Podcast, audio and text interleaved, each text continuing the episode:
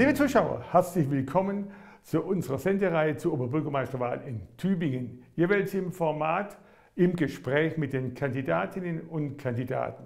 Heute zu Gast für die SPD Sophie Geisel. Frau Geisel, herzlich willkommen und danke, dass Sie Zeit für uns haben. Hallo, Dankeschön für die, für die Gelegenheit, bei Ihnen zu sitzen. Ich fange gleich mit dem Wahlprogramm an, da habe ich gefunden, ich möchte Zusammenarbeit im Team ermöglichen, Raum für Ideen und Schwarmintelligenz zu schaffen. Was bitte denn ist Schwarmintelligenz? Wissen Sie, ein Kopf ist manchmal schon recht gescheit, aber wenn mehr Köpfe zusammendenken, dann kommt meistens nur was Besseres raus. Schwarmintelligenz, das produziert man, indem man viele Leute zusammendenken lässt und meistens was Gescheites bei rauskommt. Könnte natürlich sagen, wenn die Leute zu ähnlich sind, das wissen Sie auch im Team oder Meeting, da fehlt es an Innovation. Da haben Sie völlig recht. Aber meistens sind trotzdem drei Leute gescheiter als einer. Zu Ihrer Person. In Aalen geboren, auf der schönen Ostalb aufgewachsen. Der Vater war für die SPD unterwegs, recht renommiert als Vizepräsident des Landtags Baden-Württemberg. Das heißt, Sie mussten Politikerin werden oder gab es da mal einen anderen Berufswunsch? Ähm, es gab keinen Zwang, Politiker zu werden und die letzten 20 Jahre war ich es auch nicht. Sie war in Berlin in der Geschäftsführung DIHK. Und da habe ich gefunden, wenn man nach Berlin kommt, freut man sich immer, wenn was funktioniert. Ist das so? Ich finde, dass in Berlin einiges ganz gut funktioniert. In Tübingen funktioniert auch vieles sehr gut, aber es sind einfach zwei Städte, die funktionieren ein bisschen anders. Deswegen geht es in Berlin anders als in Tübingen. Übrigens, ich bin noch beim DIHK. Okay. Die haben mich noch nicht ausgeschmissen.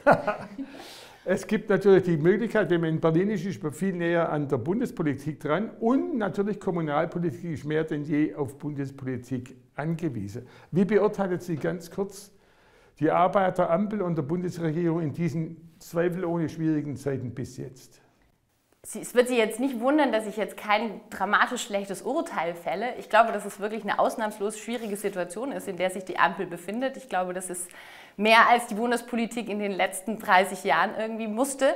Und ich finde, dass das ganz wacker ist. Und ich finde auch, dass das Entlastungspaket 3, auch wenn alle drüber schimpfen, ich finde das ein relativ ausgewogenes Programm. Und ich glaube schon, dass es da auch durchaus Nähe gibt und dass man da schon auch weiß, wie die Not im Lande wachsen könnte. Ich habe schon gesagt, die Kommunalpolitik hängt mehr denn je von der Bundespolitik ab. Warum ausgerechnet in diese schwierige Zeit wollen Sie Oberbürgermeisterin der Stadt Tübingen werden? Ich bin seit 20 Jahren in der Wirtschaft tätig und ähm, auch bei einem Verband, der natürlich sehr stark auf die Interessen der Wirtschaft fokussiert ist. Und für mich ist das eine wichtige Perspektive. Ohne Wirtschaft geht es nicht. Von nichts kommt nichts, habe ich ja gerne gesagt. Aber für mich ist es jetzt schon dran, auch nochmal die Perspektive zu weitern. Und ich, Sie haben das eben gesagt, ich komme aus einem politischen Haushalt. Die Verantwortung für Gemeinwohl gehört sehr stark zu meiner politischen Prägung dazu. Und deswegen finde ich das jetzt eigentlich genau den richtigen Zeitpunkt für diesen, für diesen Perspektivwechsel. Es gibt einen, einen Amtsinhaber, äh, dessen Leistungen sehr positiv und sehr negativ gesehen werden. Wie sieht Ihr Urteil aus? Was hat er gut gemacht, was ist liegen geblieben? Ich glaube, der Amtsinhaber hat, hat eine gute Bilanz vorzuweisen. Er hat äh, sich sehr stark auf klimapolitische Themen konzentriert und das hat er auch gut gemacht. Und er war durchaus auch ein Macher. Er hat allerdings in der Stadt auch durchaus ein Streitniveau produziert, von dem ich sagen würde, dass die Stadt mittlerweile gerne ein bisschen viel Energie in den Streit investiert, die manchmal in der Lösung besser investiert wäre. Und jetzt natürlich die Frage, äh, was kritisiert wird. Umstritten ist zum Beispiel, dass er so intensiv verdichtet. Bäume und Gras und Wiesen und so sind natürlich besser für den Klimaschutz als Beton und sonstiges in der Art. Wie sehen Sie das? Wie ist Ihr Konzept? Natürlich will man Wohnraum schaffen, aber ohne vielleicht alles zu verdichten. Tübingen ist eine Stadt mit einer hohen wirtschaftlichen Dynamik. Das ist nicht allein das Verdienst von Doris Palmer, aber auch seines. Ähm, und das ist positiv. Die Stadt hat eine Verantwortung. Es gibt zwei Max-Planck-Institute, es gibt eine Exzellenzuniversität. Und da würde ich schon sagen, da steckt auch ein hohes wirtschaftliches Potenzial drin. Man kann aus Wissenschaft Wirtschaft machen und damit den Wohlstand einer ganzen Region sichern. Und das, das tut man und das muss man auch in Zukunft tun.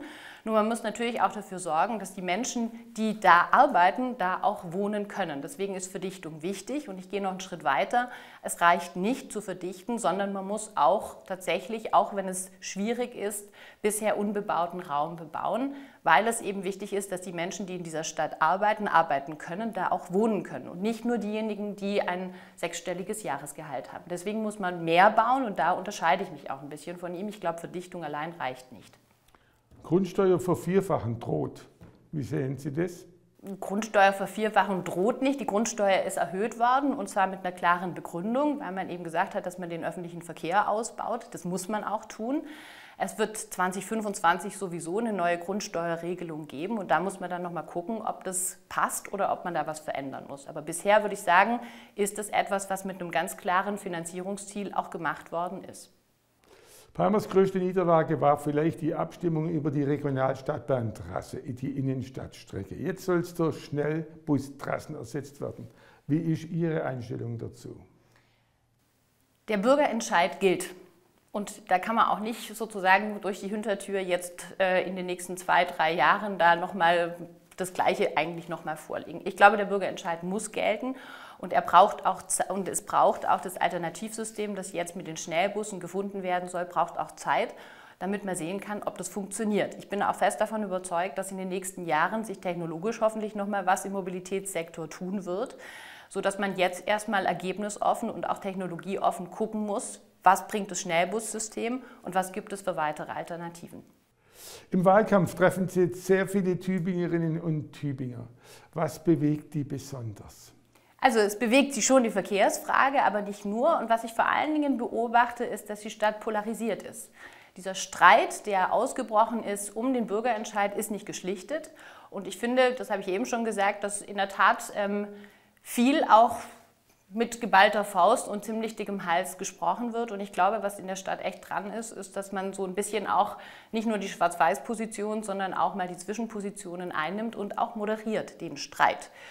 Bekanntermaßen ist das hier ein Landstrich, wo man mit ordentlich Energie streitet. Und ich glaube, dass der Amtsinhaber das durchaus auch forciert hat. An der einen oder anderen Stelle, glaube ich, äh, auch unnötigerweise. Sie treten für die SPD ein, werden von der FDP unterstützt. Wo spüren Sie sonst noch Rückenwind? Spüren Sie gerne Wechselstimmung? Also vor drei Tagen hat sich ja auch die Tübinger Liste, das ist die drittstärkste Fraktion im Stadtrat, ähm, ja auch ähm, hinter mich gestellt. Und ich spüre schon, dass, also auf Infoständen, bei Hausbesuchen, ich bin sehr viel draußen, ähm, spüre ich schon, dass es viele Leute gibt, die ein offenes Interesse an einem Wechsel haben und mir das auch sehr deutlich sagen. Gibt es da so etwas wie eine taktische Absprache? Wenn Palmer im ersten Wahlgang es nicht schafft, dann tritt möglicherweise Baumgärtner oder Geisel zurück? Wenn Palmer es nicht schafft? Ja.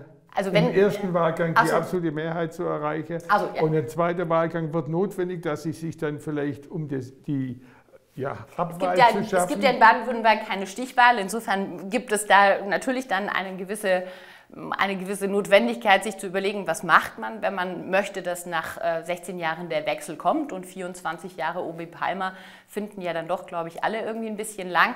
Ähm, es, gibt jetzt keine, äh, es gibt jetzt keinen unterschriebenen Vertrag, aber ich kann mir schon vorstellen, dass wir da auf jeden Fall zu einer guten Lösung kommen. Am Schluss sozusagen auf den Punkt gebracht, um nachher die Kandidaten auch zu vergleichen, kriegen alle die gleichen fünf Halbsätze. Und die dürfen Sie auch natürlich vervollständigen. Der erste heißt, für mich als Oberbürgermeisterin sind in den kommenden acht Jahren folgende drei Projekte für die Stadt Tübingen besonders wichtig. Das geht in einem Halbsatz nicht klar. Also, erstens bauen und zwar auch in einem Gebiet, das im Moment noch nicht bebaut ist, zwischen Derendingen und Weilheim, das heißt Seiben. Da ein ökosoziales Wohngebiet mit 50 Prozent bezahlbarem Wohnraum. Das zweite ist, wir nennen das Willkommensagentur. Tübingen braucht Fachkräfte und zwar nicht nur hochqualifizierte, sondern auch ganz normale Leute, die Bus fahren, alte Leute pflegen oder im Krankenhaus arbeiten. Deswegen müssen, sind wir angewiesen auf mehr Zuwanderung und dafür braucht es eine Willkommensagentur, die sämtliche Leistungen und Angebote bündelt für Menschen, die in Tübingen heimisch werden wollen aus anderen Regionen und anderen Ländern. Und das dritte ist ein politischer Stil des Dialogs und des Respekts indem man eben mehr Energie auf die Lösung legt und weniger auf den Streit und wo es eine Oberbürgermeisterin gibt, die tatsächlich auf der Suche nach neuen Ideen ist und nicht nach dem alten Streit. Zweites, Innenstadtsterben in Tübingen, Leerstände beheben, das ist ja nicht erst seit Corona so eigentlich. Es gibt sozusagen das Phänomen, der Handel wird sich weiter wandeln und die Stadt sollte diesbezüglich eine Altstadtentwicklungsgesellschaft oder einen Altstadtkümmerer auf den Weg bringen, der sich ganz gezielt mit individuellen Lösungen für die einzelnen ähm, leerstehenden Gebäude kümmert. Das, da kann Wohnraum entstehen, da kann allerdings auch sagen wir mal, neue Konzepte entstehen, gemischtes ähm, Gastronomie und Handel. Dafür müssen wir die Altstadtsatzung behutsam überarbeiten. Aber ich will an der Stelle auch eines sagen, also Tübingens Altstadt ist jetzt nicht katastrophal leerstehend, wenn Sie mit mhm. vielen anderen Städten das vergleichen. Aber ich glaube, wir müssen was tun, damit Tübingen so attraktiv bleibt, wie es heute ist und dass der Handel eben da auch weiterhin das Gesicht, der Handel und die Gastronomie das Gesicht dieser Stadt prägen können. Auch wenn die sanierte Steinlachbrücke an der Blauen Brücke wieder befahrbar ist, soll die Mühlstraße für Autos gesperrt bleiben, weil soll die Mühlstraße für Autos wieder geöffnet werden, weil. Ich bin dafür, dass die Mühlstraße für Autos weitgehend gesperrt bleibt. Ähm, erstens, damit auch dann der öffentliche Nahverkehr da Vorfahrt hat und außerdem, weil die Mühlstraße ein Nadelöhr ist, in dem sonst einfach zu viel Verkehr, Feinstaub entsteht. Ähm, und weil es auch mittlerweile ja durchaus ein Ort ist, der, den sich die Tübinger wieder erobert haben, da gehen die, die jungen Leute zum Mittagessen hin. Deswegen glaube ich, brauchen wir Ausnahmegenehmigungen, insbesondere auch für Menschen, die das brauchen, die auf dem Österberg leben. Aber grundsätzlich bin ich dafür, dass diese Straße zu bleibt, außer für den öffentlichen Verkehr.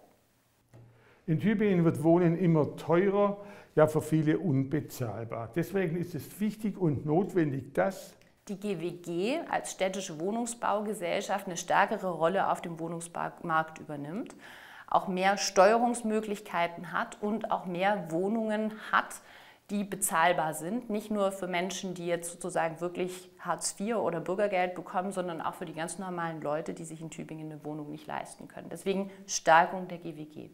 Letzter Punkt auf den Punkt gebracht. Die Tübingerinnen und Tübinger sollen am 23.10. Sophie Geisel ihre Stimme geben und zur Oberbürgermeisterin wählen, weil 24 Jahre OB Palmer dann doch ein bisschen zu lang sind. Frau Geisel, herzlichen Dank für das offene Gespräch und weiterhin viel Freude und Erfolg im Wahlkampf. Herzlichen Dank. Liebe Zuschauer, wir stellen Ihnen die Kandidatinnen und Kandidaten vor. Und Sie entscheiden, wer Oberbürgermeister, Oberbürgermeisterin wird, indem Sie am 23.10. zur Wahl gehen. Ich danke für Ihr Interesse und sage auf Wiedersehen. Bis bald.